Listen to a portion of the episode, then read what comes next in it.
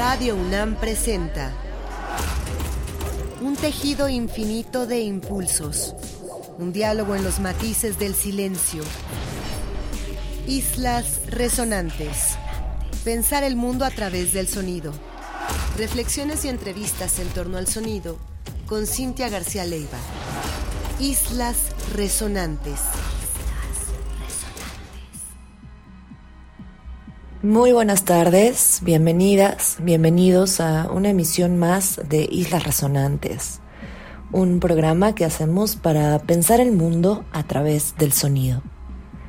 A la distancia me acompaña Héctor Castañeda, productor de esta serie. Mi nombre es Cintia García Leiva y esta tarde queremos unirnos a uno de los muchos llamados que se están haciendo alrededor de lo que ocurre hoy, tristemente todavía, en Gaza. Hace unas semanas tuvimos un especial del Palestinian Sound Archive y hoy queremos continuar esa conversación a la luz de esta iniciativa de las colegas Virginia Roy, Lena Sánchez MacGregor y Alejandra Labastida en conjunto con Guillermo García Pérez y las los colegas de Radio Nopal, una radiodifusora que se encuentra en la colonia San Rafael y que nos gusta muchísimo y a quienes saludamos también. Y hace unos días, el 26 de noviembre, ellas, ellos convocaron a una lectura aquí en la Ciudad de México alrededor de los monólogos de Gaza textos del teatro Ashtar que se ha montado desde 2010 en distintas partes del mundo como un eco solidario al respecto de las voces y experiencias del pueblo palestino que pueden hacerse sonar desde la oralidad y desde otras comunidades que siguen atentas a lo que está ocurriendo. Vamos a dejar este espacio de hoy no para música, sino para escuchar a voces de artistas, colegas que fueron leyendo por fragmentos estos textos del teatro Ashtar en la sede de Radio Nopal hace unos días, como ya decía, y vamos a unirnos también a estos ecos que generan los monólogos de Gaza. Se quedan con una primera introducción a cargo de Elena Sánchez MacGregor y luego escucharemos estas lecturas en voz alta de fragmentos del teatro Ashtar. Gracias por quedarse en Islas Resonantes, gracias por acompañarnos miércoles con miércoles. Ustedes están aquí en Radio UNAM, Experiencia Sonora. Hola, buenas tardes. Eh, estos son los monólogos de Gaza del Teatro Ashtar. En medio del genocidio en curso en Palestina y con un llamado contundente a un, cese al fuego permanente, convocamos a esta lectura colectiva de los monólogos de Gaza.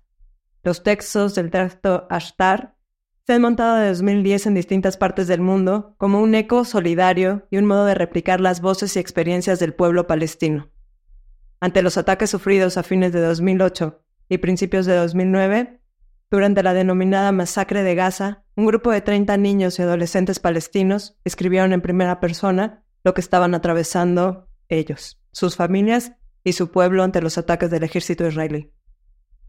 Proponemos esta relectura como un gesto que vuelva audibles sus historias y como una manera de denunciar la persistencia de la Nakba. Estos monólogos estarán leyendo en todo el mundo bajo el llamado del Teatro Ashtar el día 29 de noviembre, que es el Día de la Solidaridad con Palestina. Monólogo 1. Toda mi vida pensé que Gaza era la ciudad más grande y más hermosa del mundo. Pero una vez fui con mi padre a Jaffa y volví con mi cabeza dando vueltas. Sentí que Gaza era del tamaño del agujero de una aguja de coser y no era hermosa. Y cada vez la veo más pequeña y peor, nadie puede respirar. Y encima de todo, no estamos autorizados a viajar. Cada vez que camino por las calles de Gaza, me asfixio. La imagen de Jaffa no sale de mi mente. Yo me pregunto, ¿dónde estamos? ¿Y dónde está el mundo? Es por eso que siempre estoy en el mar, porque me parece que no es Gaza. Sigo escribiendo mi nombre sobre la arena y las olas vienen a borrarlo. Antes de la guerra quería ser ingeniero electrónico, pero después de la guerra odio ir a la escuela. Siento que no seré nada importante en mi vida, incluso si lo hiciera, ¿y qué? Todo es lo mismo en esta ciudad. ¿Voy a ser una flor en un montón de basura? Cuando comenzó el bombardeo, todos los estudiantes se fueron a sus casas, menos nosotros. El director no nos dejaba salir. Los niños se asustaron, gritaron y en unos segundos todos estaban en el patio de la escuela. Estoy en la escuela Saitoune, cerca de la oficina de migración, que fue bombardeada de entrada. Con la primera explosión, un trozo de cohete cayó sobre el árbol más grande de la escuela y lo cortó en dos, como una caña de azúcar. Tan pronto como vimos esto, nadie se quedó en la escuela, ni los estudiantes, ni los maestros, ni el director. Cada uno se interesaba por sí mismo. Pensé que era el único mártir que yo veía en la guerra. Sería el árbol. Pero cuando llegué a mi casa, en nuestra calle, había cuatro mártires como que me estaban esperando para decirles adiós. No había terminado de decirles adiós cuando otros tres mártires de la misma familia llegaron a nuestro barrio. No habíamos terminado de enterrarlos cuando el ejército israelí bombardeó la casa de nuestros vecinos. Solo una casa nos separaba de ellos. El ejército borró esa casa del mapa. Todos murieron. Me sentí muy triste por las niñas pequeñas. Sentí que la guerra era contra mí. Desde el inicio del día solo veo mártires. En el hospital Shifa vi un espectáculo que nunca voy a olvidar. Cientos de cadáveres uno encima del otro. Su carne, su sangre, sus huesos, todos fusionados entre sí. Nadie podía reconocer si era una mujer o un hombre, e incluso un niño. Los montones de carne sobre las camas y un montón de gente gritando y llorando sin saber dónde están sus hijos, sus hombres y sus mujeres. Esa noche me fui del hospital a mi casa y del miedo pasé la noche despierto hasta la mañana. Yo pensé que solamente esa noche no iba a dormir, pero hasta hoy veo esas imágenes delante de mí y no puedo dormir. Amad, Taja, 14 años, actualmente en Gaza, sin noticias.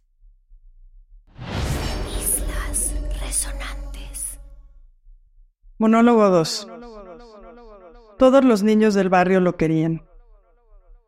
Era más tranquilo que una brisa, tomaba el dinero de mi padre y me lo daba a mí. Todo el mundo lo amaba. Sus amigos vinieron y se fue con ellos a la escuela. Salieron corriendo como mariposas, volando fuera de la tierra, como si el mundo fuera creado para ellos. Los aviones israelíes estaban en el aire. El sonido del helicóptero era como un monstruo al acecho de su presa. Un coche conducido por prófugos circulaba por la calle de Yarmouk, y las mariposas estaban cerca de ese coche. La mariposa no sabía qué era el fuego que la iba a quemar. Un cohete cayó sobre el coche. Mi hermano Tarek voló cinco metros del suelo. Voló más alto que el coche. Se levantó caminando como si nada le pasara. La ambulancia vino y se llevó a los cadáveres. La gente le dijo que entrara en la ambulancia, pero él les dijo, no me pasa nada. Y se fue a la escuela. Cien metros más adelante, se puso la mano sobre el corazón y cayó como un mártir. Yo estaba en la calle esperando el autobús escolar y mi hermana me dijo que fuera a ver qué pasaba. Lo hice, pero no vi a Tarek. Ella y yo nos fuimos a la escuela. Mientras estaba en clase, mis tíos vinieron y me dijeron que me vaya de la escuela. Yo no sospechaba nada. Nos subimos en el coche. Mi tío le dijo al conductor que apagara las noticias. Entonces empecé a sospechar, porque a mi tío le encantan las noticias. Llegamos a la casa y había una multitud alrededor de la casa. Antes de bajarme del coche, vi a mi padre sentado en una silla llorando. Era la primera vez que veía llorar a mi padre. Él sostenía la foto de mi hermano Tarek. Le pregunté, papá, ¿mi hermano fue asesinado? Él solo respondió, Dios se apiade de su alma. La ambulancia lo trasladó desde el hospital. Todos corrieron hacia él para decirle adiós. Él estaba durmiendo como un ángel, con el libro que aún tenía, Aún lo llevaba en sus manos. Mi padre se negó a que fuéramos con él al cementerio, pero yo me subí al coche y fui para decirle adiós y leí una oración del Corán en su tumba. Todos los días, durante tres meses, me senté en su tumba para hablarle a él. Por la noche, en la sala de mi casa, miro su foto con una leyenda escrita sobre ella. El héroe mártir Tarek. Desde que mi hermano fue asesinado, me acostumbré a dormir en la cama solo. Antes usábamos la misma cama. Dormíamos pie con cabeza. Pero ahora tengo una cama solo para mí. Nunca olvidaré a mi hermano. Ashraf A. Sosi, 16 años, actualmente en Gaza, sin noticias. Islas Resonantes. Tengo ganas de correr y correr y correr por las calles hasta que mi pañuelo vuele en el cielo y yo lo siga volando. A veces quiero estar totalmente loca, pero no puedo. Es la primera vez que yo digo esto. Tal vez no son mis palabras, o tal vez son las palabras que no puedo expresar o tengo miedo de expresar. ¿Por qué mi familia me trata así? Miro a las chicas de mi edad, cómo están viviendo sus vidas y las envidio. Me gustaría ser como ellas con su libertad. Quiero que un barco me lleve a una isla lejana y tirarme en su orilla, lejos del mundo, lejos de todo, especialmente de la guerra. Hablando de la guerra, la guerra es una cosa y lo que me dice mi mamá es otra. ¿Por qué mi mamá me repite cosas que yo ya he visto? Es algo que nunca entenderé. Ella y yo estábamos de pie en el balcón cuando bombardearon la casa de nuestros vecinos. Uno de los vecinos murió. Vimos cómo la casa fue destruida, un cadáver que voló a la calle. ¿Se pueden imaginar lo que le sucedió a la familia después de esto? ¿Terminamos? No, todavía no terminamos. Mamá empezó a contarme cómo la casa de nuestros vecinos fue bombardeada y cómo nuestro vecino voló desde la casa, como si yo no hubiera estado junto a ella. Y así eran las historias de mamá durante toda la guerra, y yo era su única oyente. Estamos sentadas viendo la televisión, y ellos dijeron que el bombardeo fue en algunas zonas. El reportaje duraba 15 minutos, pero el reportaje repetido de mi mamá duró dos horas. Ella hablaba sobre el reportaje como si yo no hubiera estado con ella. Empecé a dudar de mí misma. ¿Estaba sentada con ella o no? Juro que estaba allí. Yo estaba realmente allí. Yo estaba sentada a su lado. De todos modos, Gracias a Dios que mi mamá no está con ustedes. De otra forma les habría dado dolor de cabeza con sus historias. Islas Resonantes. Monólogo 4. Gaza es un avión que transporta a la gente que viaja hacia lo desconocido. No aterriza ni en el cielo ni en el infierno. Nadie sabe cuándo viene a la tierra y las personas pueden permanecer suspendidas así por el doble de mi vida. Aquí todos los días son iguales. No hay nada nuevo. Nos dormimos y despertamos haciendo las mismas cosas. En Gaza los sueños y los deseos son difíciles de hacerse realidad, sobre todo si son como los míos. Ser artista, cantar y actuar y tocar música. En Gaza, la única melodía es la de la muerte y se baila en las heridas. Si salgo al extranjero a estudiar dirección de cine, ¿cómo me va a ver la sociedad? Me pregunto. Después de graduarme, si el país estará como ahora o peor. Todo para mí es brumoso, como los rostros de la gente. El viernes en el mercado de feras. Y como el día que comenzó la guerra, el primer impacto fue en la oficina de migración. Mi amiga y yo salíamos de un examen. Era el primer día de los exámenes del primer cuatrimestre. Nos sentamos delante de la puerta de la escuela, hablando y esperando al resto de nuestros amigos para ir juntos a casa. De repente hubo una serie de explosiones. Estaba en shock y me pareció que iba a morir. Huimos y tuve mucho miedo. Vi a mujeres corriendo y gritando y golpeándose la cara. Yo no tenía idea de lo que estaba sucediendo. Sentí que las piernas no podían sostenerme y todo comenzó a darme vueltas. Me desmayé y dejé de sentir. Entonces me despertó la voz de mis amigas gritando, Amaní, despierta por el amor de Dios. Cuando me desperté, me puse a llorar sin saber a dónde ir ni qué hacer. Una niña de mi edad me ayudó y me llevó a casa. Tan pronto como llegué, mi madre me abrazó. Yo estaba muy cansada, pero en ese momento me relajé. Necesitaba recostarme en el pecho de alguien. Lo más difícil es sentir que la muerte está cerca. La guerra es un fantasma negro que cubre día y noche a Gaza. Impuso su infierno a las personas en la tierra y en el cielo y en el aire que respiramos. Después de la guerra quedé en crisis. Una gran ola de rabia invadió mi alma. Pensaba que no podría salir de ella, pero una mano se extendió hasta mí a través del teatro como un neumático que me ayudó a salir de la ola. Ahora me siento tranquila. Hace mucho tiempo que no me había sentido así y me gustaría que siempre fuera así. Amani Ashorafa, 18 años, actualmente en Turquía trabaja como periodista. Islas Resonantes. Monólogo 5. No se preocupen, muchachas. Este es el ruido de aprobación de la gestión del aire. Así nos dijo la profesora cuando empezaron a bombardear. Después sonó su celular y solo escuchamos tres palabras. ¿120 mártires? Tiró el, el celular al piso y nos dijo, todas vuelvan a sus casas. Apenas salimos al patio del colegio, vimos a la gente apareciendo en pijamas y en camisones. Algunos estaban descalzos. Esto nos asustó más. Me quedé con mis dos hermanas esperando a nuestro papá, pero como tardaba mucho decidimos regresar solas a la casa, aunque estaba lejos. En el camino, por primera vez en mi vida, vi a un mártir en un ataúd, cargado y cubierto con una bandera de Palestina. Alrededor había otras banderas también. La gente estaba llorando. Lo que era raro es que en el funeral había solo 30 personas. Un funeral de un mártir lleva normalmente miles de personas.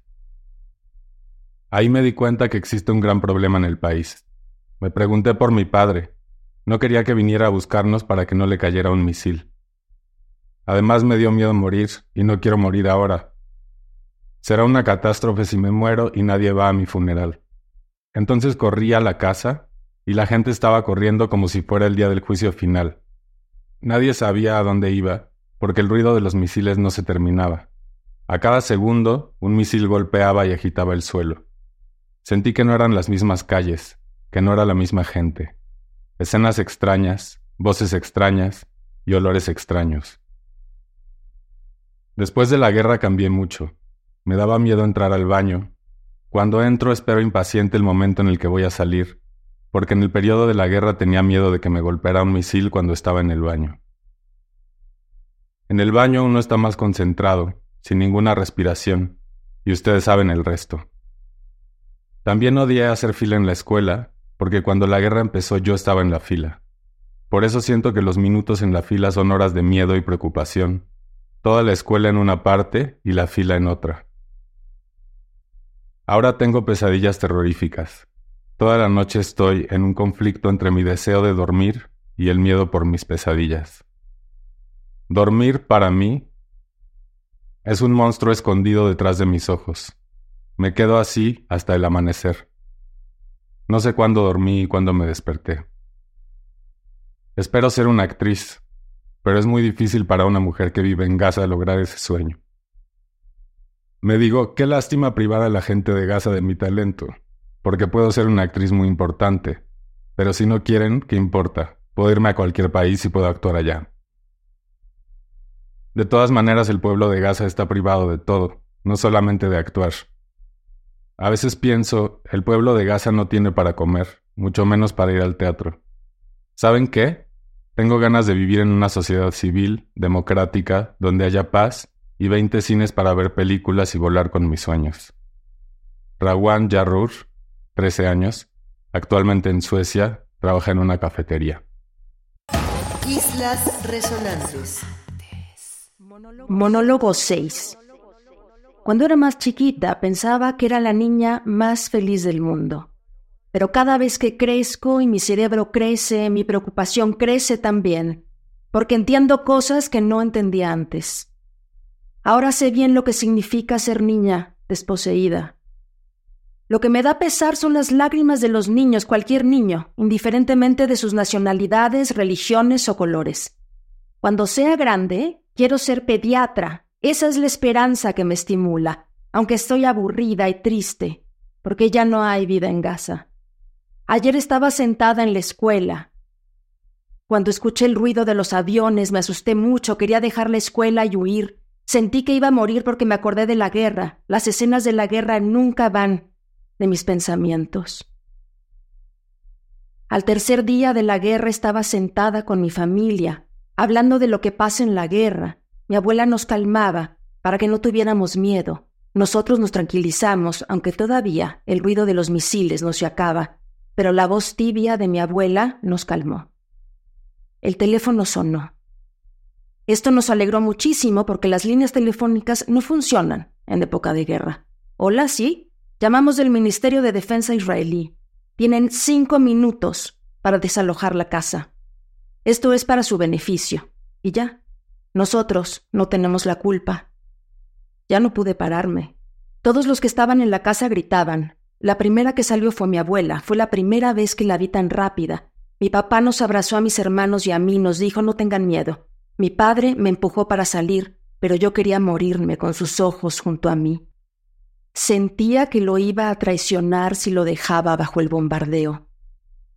Me deslicé de las manos de mi papá, tomé mi oso, lo pegué junto a mi pecho y salí. Por fin salimos de la casa y nos quedamos alejados esperando los cinco minutos, que fueron los minutos más largos de mi vida, como si fueran años. Cuando pasaron diez minutos, sentí como un torbellino. Los sueños se sacudían en mi cabeza, como que la vida me lleva de un lugar a otro. El sueño de ser una pediatra lo vi muy lejano. Agarré bien al oso y me acordé cómo me reía cuando era más chiquita. Tengo ganas de quedarme siendo una niña, no quiero crecer. Lo que me da paciencia es el amor del pueblo de Gaza, que no nos dejó en ningún momento. Gaza todavía está llena de amor. Sostuve el oso y recordé cuando era pequeña, cuando siempre estaba riendo. Quiero volver a ser pequeña y seguir siendo pequeña. Yo no quiero crecer. Pero lo único que me consuela es el amor de la gente que no nos dejó ni por un instante. Gaza está llena de amor. Rem afana 14 años, sin noticias. Islas resonantes. Monólogo 7. Lo que más amo en Gaza es la bondad de la gente y su sencillez. Y lo que más odio es el fanatismo de los partidos políticos. A veces siento que hay una contradicción entre todo este amor y la sencillez de la gente. Y esta maldad que domina la situación. Si pudiera, hubiera resuelto el problema de la división del país. En la guerra, asesinaron a un gran líder de Hamas. Todos los medios de comunicación en el mundo cubrieron el acontecimiento, pero el mundo pensaba una cosa y nosotros otra. Mis hermanos pequeños, Modi, Saluma y papá fueron a nuestro terreno, que está junto a la casa del líder de Hamas. Les llamamos mil veces y como siempre las líneas de los móviles no funcionaban. Eso nos puso tensos. Mi mamá iba y venía. Se asomaba al balcón como un pequeño pájaro al que se lo han llevado sus hijos. Se imaginaba que el balcón era el salvador de Modi, Saluma y papá. Yo me puse muy nerviosa y lloré, y me fui a donde mi tía, que comenzó a calmarme. Ella me mintió y me dijo que había llamado y hablado con ellos. Yo sabía que ella no había hablado con ellos, pero ella me sostenía llorando, y yo lloraba también, cuando me acerqué a la casa, vi que mamá seguía paseándose por el balcón. Me olvidé de decirles que Modi y Saluma tienen 5 y 7 años de edad. Ellos solían dormir en mis brazos, y mi alma estaba relacionada con ellos. Sentí que iba a perder mi alma, que se me iba a escapar y que me moriría. Honestamente, recién ahora sentí que había una guerra en Gaza, porque yo siempre estaba ocupada en la computadora. Ese día fue la primera vez que viví la guerra. Una hora más tarde estaban tocando a la puerta de nuestra casa. Era papá que regresaba con Modi y Salum. Los amo mucho, pero fue la primera vez que sentía cuánto los amaba. Lo mucho que los quería, que no podía soportar estar lejos de ellos. Los puse en mi regazo y los besé como si fuera la primera vez que los esperara. Mi mamá dejó de pasearse en el balcón. También fue la primera vez que sentí que ella ama a mi papá. Después de la guerra, empecé a pensar, ¿por qué de todo el mundo nosotros vivimos de esta manera? Tomaron nuestra tierra y nos echaron de nuestras casas. ¿Y por qué nos estamos defendiendo? Nos sucede todo esto. No hay agua, ni electricidad, no hay teléfonos ni gasolina. ¿Qué somos para el mundo? ¿No somos seres humanos? Sahuda Bujassain, 15 años, actualmente en Gaza, sin noticias. Islas Resonantes. Monólogo 8. Todos los días Gaza cambia, por eso en mis sueños siempre cambio. Y cada vez que doy un paso adelante, retrocedo 100 para atrás. En el primer bombardeo de la guerra, yo iba de la escuela a mi casa y no sabía el camino. De repente un hombre se paró frente a mí y me preguntó, ¿Dónde está tu casa? Le dije y él me llevó a casa. Llegué a la casa rápido y le pregunté a mi papá, ¿por qué no viniste a buscarme? Mi madre dijo, querido, es normal ir a estudiar. Le dije, no hay exámenes, comenzó la guerra. En la tarde bombardearon el edificio de gobierno que está cerca de, de cerca nuestro. Mi madre dijo, es normal, estamos acostumbrados a lo que nos está pasando. Fuimos corriendo donde los vecinos, cada uno preocupándose por ellos mismos. Luego de unos minutos, los familiares de los vecinos empezaron a llegar y la casa se llenó con más de un centenar de personas, pero aún así las cosas siguieron siendo normales para mi madre. Por la mañana, papá fue a comprar pan y se puso en fila durante seis horas, volviendo a casa con un paquete de pan. Cada uno de nosotros tomó media tortilla de pan, y mi madre dijo, sigue siendo normal. Por la noche, mis padres decidieron ir al hospital a visitar a los heridos, y yo me fui con ellos. En el hospital vimos muchos cadáveres. Había cuatro en cada cama, un cadáver abajo y otro encima. Solo entonces mi madre dijo, esto no es normal. La guerra no ha terminado, la guerra es grande, y mi miedo es crecer con ella. Siempre tengo miedo de que haya una nueva guerra. Si un globo estalla, tengo miedo. Si un coche frena fuerte, salto 20 metros. Y si un niño pequeño grita, me pongo a gritar con él. Me quedo toda la noche esperando un nuevo amanecer, pero cada día y cada mañana que viene no difiere de los que ya pasaron. Suja al-Mamlouki, 15 años, sin noticia. Islas Resonantes. Monólogo 9. Quiero ser un especialista en la ciencia de la metafísica, lo que está detrás de la naturaleza. ¿Saben por qué? Porque creo que Gaza por sí misma no es natural. Yo aprendí mucho viviendo aquí en Gaza y me gustaría trasladar mi experiencia a los demás. El campamento Shuhaye es siempre el centro de los acontecimientos. Cada vez que la ocupación quiere invadir Gaza, pasan por nuestra casa. Cuando empezó la guerra, la gente dejó sus casas porque, como es habitual, se supone que Shuhaiye es golpeado, y es normal dejar nuestras casas. Todo el mundo llamó a mi papá para convencerlo de dejar nuestra casa. Mis hermanos que viven en Argelia, mis tíos que viven en los Estados Unidos, mis tíos que viven en Ankara, todo el mundo le pedía a mi papá y él no se movió. Se negó a abandonar el Shuhaiye. Mi mamá se quedó tres días con las maletas preparadas. Nosotros queríamos ir a la casa de mi hermana porque es más seguro allí. Nos costó convencerlo, pero por fin estuvo de acuerdo y dijo, Váyanse ustedes y yo les sigo después. ¿Cómo podemos irnos y dejarlo? Mi madre fue muy inteligente y dejó olvidado el pan en casa, y ustedes saben que el pan es necesario en la guerra. Tan pronto como llegamos a la casa de mi hermana, ella lo llamó y le dijo, Salman, se nos olvidó el pan, tráelo. Salmán cayó en la trampa y llevó el pan y no lo dejamos salir. A la mañana siguiente nos levantamos por el humo de una bomba de fósforo. Todos comenzaron a llorar. Las lágrimas caían a causa del fósforo. Eso fue para nosotros darle la razón a papá. Él expresó, les dije que era mejor quedarnos en casa. No hay lugar como el hogar. Lo que añadió más a la leña, más leña al fuego es que la mezquita y la casa junto a la casa de mi hermana fueron destruidas en el bombardeo. Y se pueden imaginar lo que mi papá nos hizo. Él quería que inmediatamente nos fuéramos de vuelta a casa. Mi papá no había terminado sus palabras cuando nos informaron que la casa contigua a la nuestra en Shuhaye fue bombardeada y el frente de nuestra casa fue destruido. Entonces, por primera vez, todos nos quedamos viendo a mi papá. Nos quedamos en la casa de mi hermana. Quedó claro para nosotros que para los que estamos en Gaza en época de guerra no hay ninguna seguridad. Después de la guerra empecé a vestirme con mi mejor ropa y me limpiaba siempre. Por si acaso muero, me muero de una manera agradable. Sin embargo, sería el mayor, sería el mayor problema si a mí me cae directamente un cohete. Y en este caso me divide en cien pedazos. Me gustaría morir en un solo pedazo. Oh Gaza y los sueños de Gaza. Nuestro sueño es morir una hermosa muerte y no vivir una hermosa vida.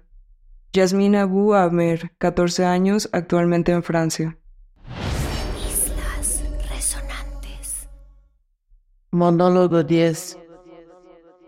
Cuando empezó la guerra, mi madre, mis hermanos y hermanas y yo estábamos en Rusia. Eso siempre me preocupaba por mi papá. Queríamos salir de Rusia y regresar a Gaza, donde están nuestras familias para vivir lo que viven ellos.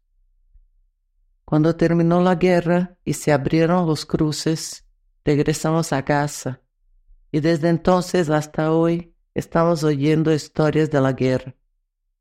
No podía dormir en Rusia a causa de mi preocupación por papá. Antes de la guerra, cuando el celular sonaba y el llamado era de Gaza, nos alegrábamos muchísimo y corríamos para ver quién lo iba a contestar primero. Pero en la guerra, cada vez que sonaba el celular, era una llamada de cualquier número, ya sea conocido o no, decíamos, Dios mío, empezábamos a mirarnos uno al otro para ver quién iba a contestar. Después de la guerra, muchas cosas cambiaron en mí. Comencé a, a, ver las cosas de una manera diferente. Empecé a querer la ciudad, la vida se puso más hermosa y yo también. Ahora tengo otros amigos y amigas que son más maduros. Me volví muy franca y valiente hasta frente a mi papá. Ya podía enfrentarme a cualquiera. Mamá y yo nos decimos amigas. Muchas veces nos quedamos en la noche hablando de todo.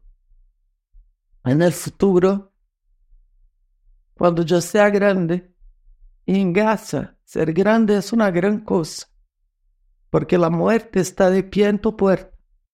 Yo quiero ser niñera, porque quiero defender a los derechos de los niños, porque yo siento que los niños de Palestina desde que nacen se envejecen. Un niño de seis años mantiene a su familia.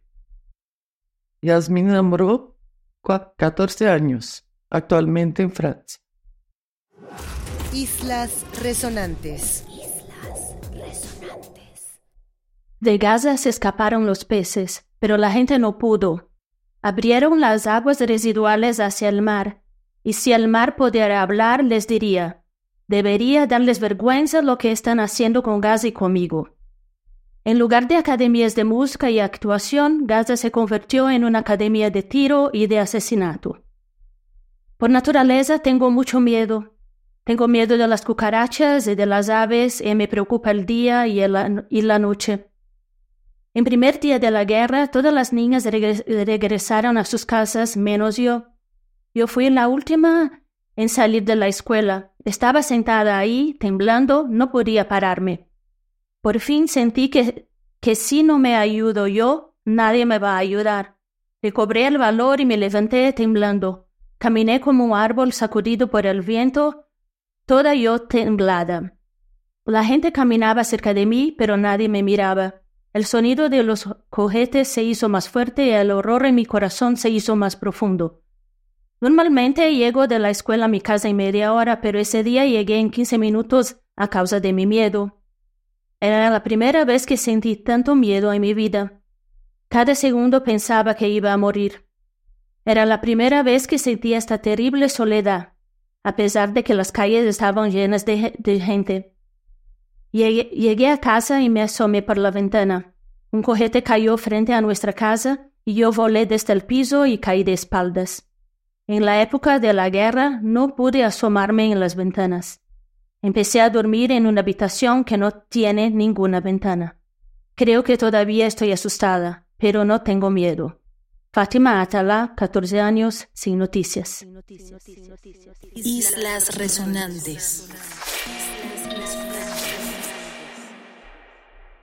Monólogo 12.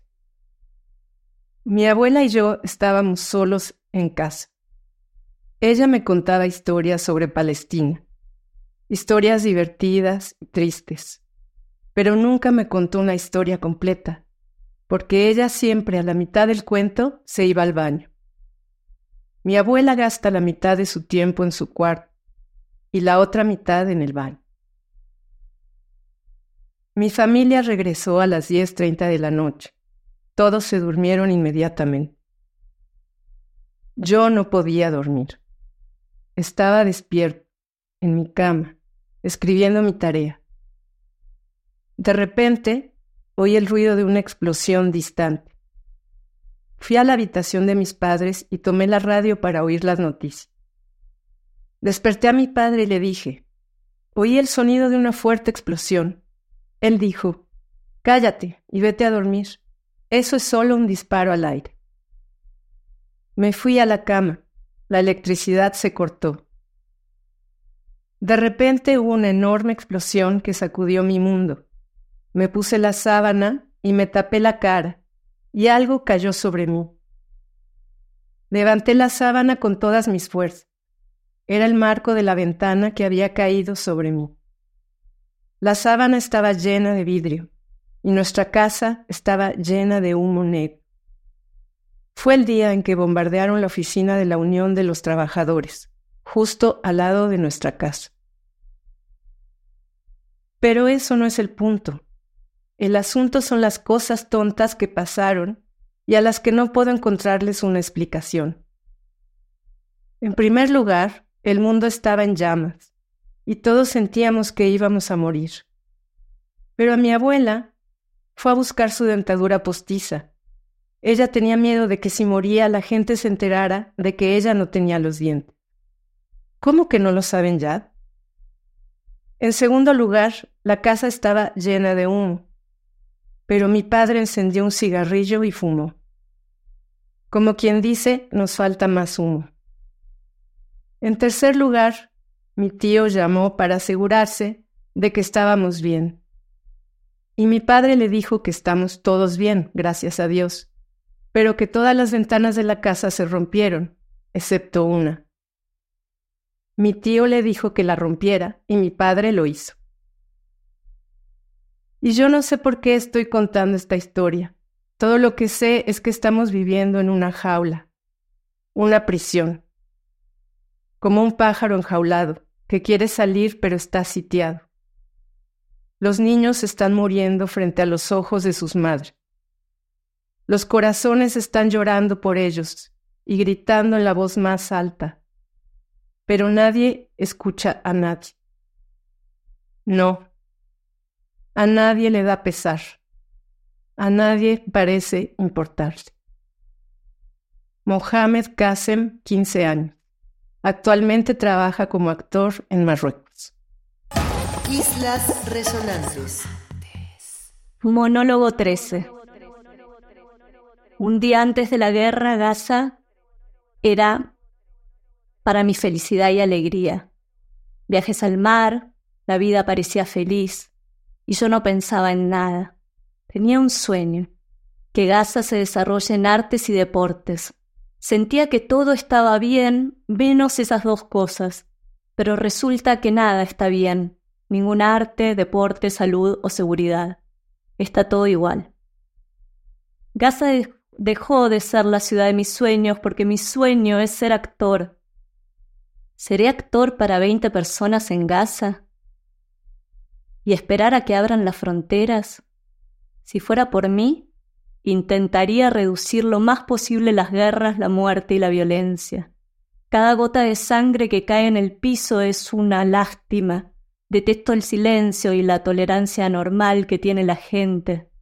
Deseo que toda Gaza se despierte mañana y camine por las calles gritando fuertemente ¡Basta! Cuando empezó la guerra estábamos jugando al fútbol. Y la atmósfera era extraña, el cielo estaba rojo, de repente escuchamos el sonido de un avión, nunca había escuchado un ruido así. Teníamos miedo y nos tirábamos al piso esperando la muerte. Luego escuchamos el ruido de una explosión a metros de nosotros. Empezamos a mirarnos las caras y a despedirnos silenciosamente.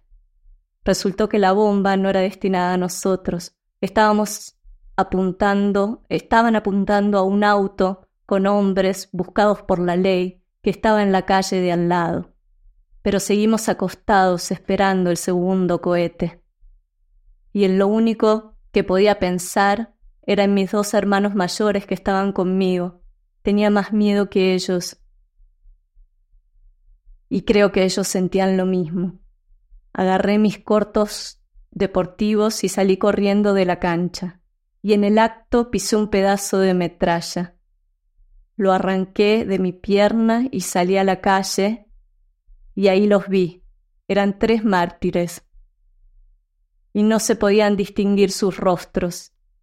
La pierna del primero estaba prendida con fuego. Me miró y yo lo miré a él entre todos los que estábamos ahí, él me estaba advirtiendo algo que no entendí. Después entendí que me estaba advirtiendo de un auto que venía rápidamente hacia nosotros. Entonces supe el significado verdadero de la muerte, y en vez de tres mártires, podrían haber sido cuatro. Quedé paralizado frente a este escenario. Estaba parado mirando y cuando desperté, desperté tras haberme desmayado, salí corriendo de mi casa. La guerra vino y se fue y la seguimos viviendo. Las víctimas son siempre los pobres que no tienen nada que ver con nada. Hasta cuando hay terremotos o inundaciones en cualquier país, las víctimas son gente pobre, como si hubiera una conspiración universal en contra de ellos. Después de la guerra todos empezaron a mentir, mentiras, estafas, deshonestidad, engaños. Por posiciones e intereses los líderes y las personas poderosas comentan masacres y crímenes sin parpadear o sentir ninguna culpa. La gente pobre se empobrece, se empobrece más y los enfermos se enferman más. Yo perdí la fe en todos los lemas. El discurso más grande del líder más grande es una mierda. Ningún discurso del mundo puede calentar a una persona fría o alguien que duerme en una carpa después de la guerra. La crisis es que el mundo entero nos está mirando, como si no pasara nada y siguen haciendo discursos.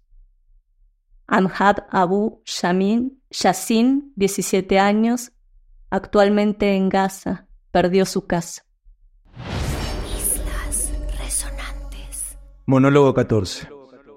Desde que soy chico sueño con ser futbolista profesional famoso. Pensé que cumpliría mis sueños, pero hoy hay un millón de obstáculos en mi camino. Antes no había canchas para adultos, ni siquiera para niños. Después llegó el asedio y empeoró todo. Si yo fuera el primer ministro, prestaría más atención al Ministerio de la Juventud y de Deportes, construiría canchas de fútbol por todos lados, sobre todo en escuelas y dejaría a los estudiantes jugar libremente, sin ser echados por el peón, aboliría las cuotas en los clubes y preservaría todos los parques. Pero sueños, seguridad, esperanza y futuro son todas palabras que pierden su sentido en una ciudad que mata hasta el más chiquito de los sueños. Yo era arquero y mi amigo Mohamed no paraba de decirme, voy a meter un gol, pero yo siempre se los atajaba. El 7 de enero de 2009, un día durante la guerra, estaba sentado en la puerta de mi casa y estaba nublado. alguien me vino a decir que mi amigo Mohamed había sido martirizado. Por supuesto no lo creí.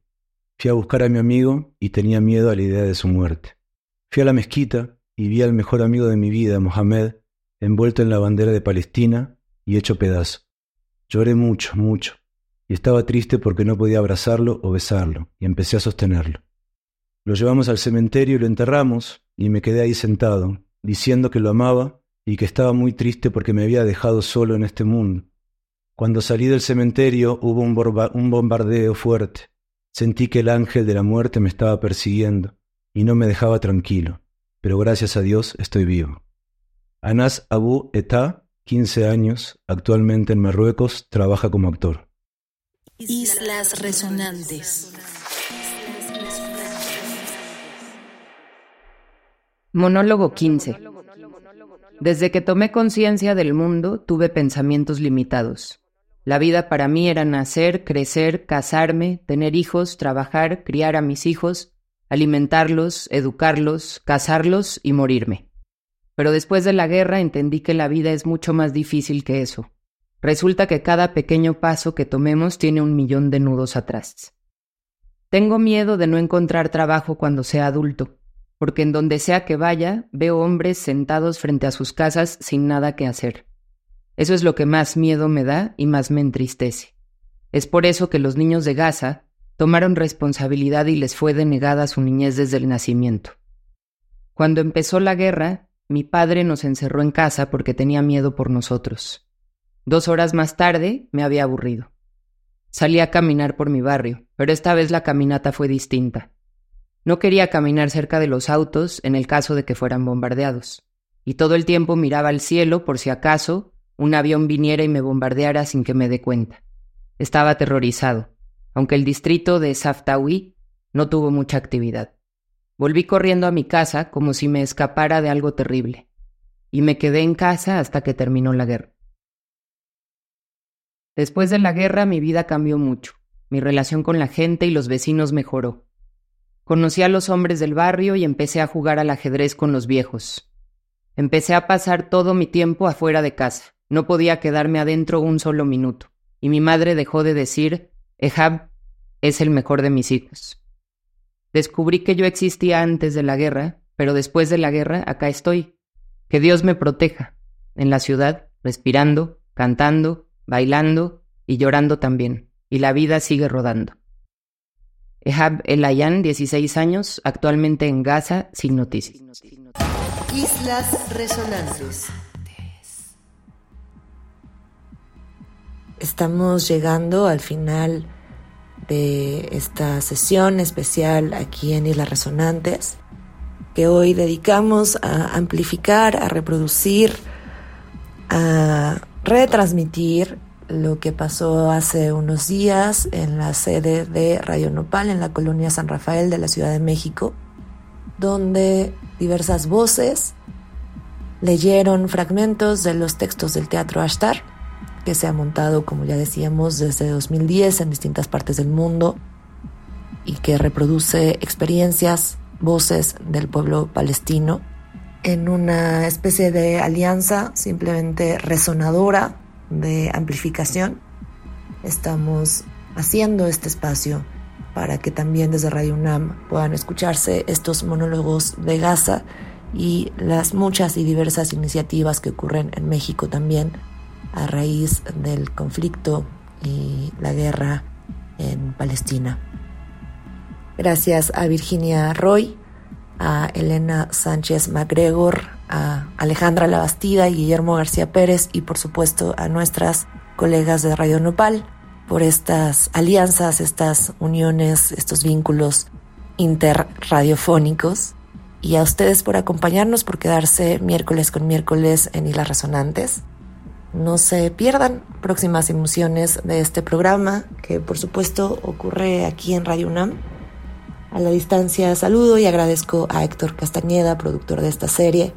Mi nombre es Cintia García Leiva. Nos escuchamos pronto aquí en Islas Resonantes, pensar el mundo a través del sonido.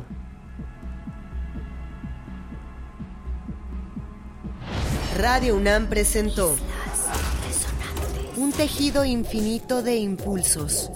Un diálogo en los matices del silencio. Islas resonantes. Pensar el mundo a través del sonido.